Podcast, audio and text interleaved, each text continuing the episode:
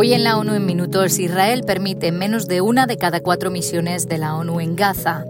Un grupo de expertos ha alertado de que los gazatíes representan ya el 80% de las personas que sufren hambruna o hambre catastrófica en todo el mundo. En Ucrania aumenta el número de víctimas civiles tras los intensos bombardeos rusos del último mes.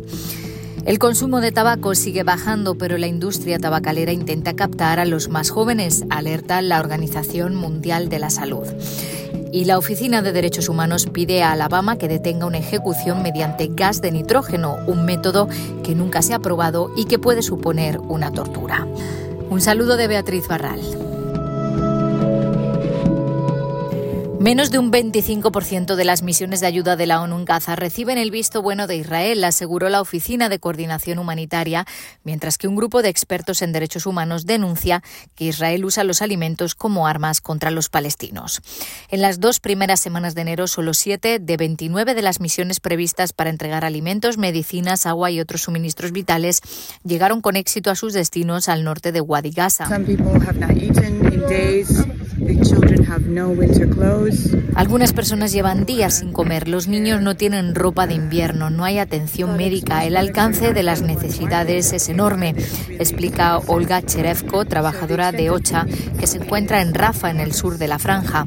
Las condiciones en el norte son todavía más precarias.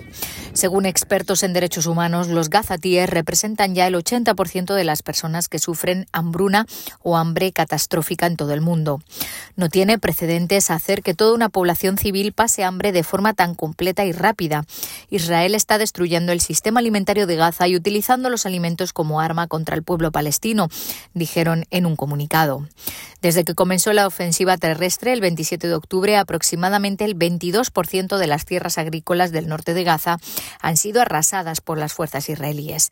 Según los informes, Israel ha destruido aproximadamente el 70% de la flota pesquera de Gaza.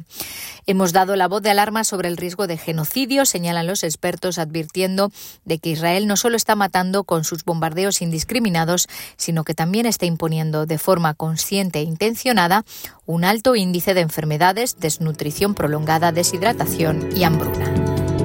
En Ucrania aumenta el número de víctimas civiles tras los últimos bombardeos rusos. En diciembre, los civiles muertos fueron un 26% más que en noviembre.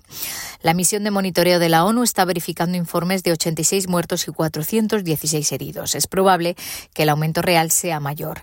El número de víctimas civiles había disminuido de forma constante en 2023, pero la oleada de ataques de finales de diciembre y principios de enero interrumpió violentamente esa tendencia, dijo la misión de observación de la ONU, que añaden que los ataques la muerte y la destrucción entre civiles que llevan casi dos años soportando la invasión a gran escala. El consumo de tabaco sigue disminuyendo, aunque todavía hay 1.250 millones de fumadores, reveló este martes el más reciente informe de la Organización Mundial de la Salud. El estudio, con datos hasta 2022, mostró que uno de cada cinco adultos consumía tabaco ese año, mientras que en el 2000 la relación era de uno de cada tres. La OMS dice que no hay tiempo para la autocomplacencia. El doctor Rudiger Craig, director del Departamento de Promoción de la Salud, dijo estar asombrado de hasta dónde puede llegar la industria tabaco para obtener beneficios a costa de innumerables vidas. We have seen this, for instance, in what they call novel products on e-cigarettes and vaping. Hemos visto esto, por ejemplo, en lo que llaman productos novedosos sobre cigarrillos electrónicos y vaping, donde en realidad tratan de conseguir que nuestros niños de tan solo 8 años utilicen realmente cigarrillos electrónicos y vaporizadores. Esto es, en mi opinión, criminal, pero lo hacen. Y en muchos países el uso de cigarrillos y vapers todavía no está regulado. En la mayoría de los países, los niños de 13 a 15 años consumen tabaco y productos de nicotina. La OMS declarará el Día Mundial sin Tabaco de este año a proteger a los niños de la injerencia de la industria tabacalera. Y la Oficina de Derechos Humanos ha pedido a las autoridades de Alabama, en Estados Unidos, que detengan la inminente ejecución de un preso mediante asfixia por gas nitrógeno. Este método, que nunca se ha probado antes, podría equivaler a tortura. Kenneth Eugene Smith, de 58 años, fue condenado a muerte por el asesinato de una mujer. Alabama ya intentó sin éxito ejecutarlo mediante inyección letal en 2022 y tiene en curso un procedimiento en un tribunal federal contra su próxima ejecución. Rabina Shamdasani es la portavoz. Nitrogen gas has never been used in the United States to execute human beings. El gas nitrógeno nunca se ha utilizado en Estados Unidos para ejecutar a seres humanos. La Asociación Americana de Medicina Veterinaria recomienda administrar un sedante incluso a los animales grandes cuando se les practica la eutanasia con este método, mientras que el protocolo de Alabama para la ejecución por asfixia con nitrógeno no prevé la sedación de seres humanos antes de la ejecución.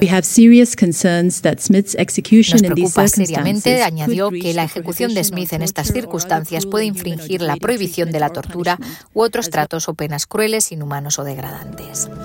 Hasta aquí las noticias más destacadas de las Naciones Unidas.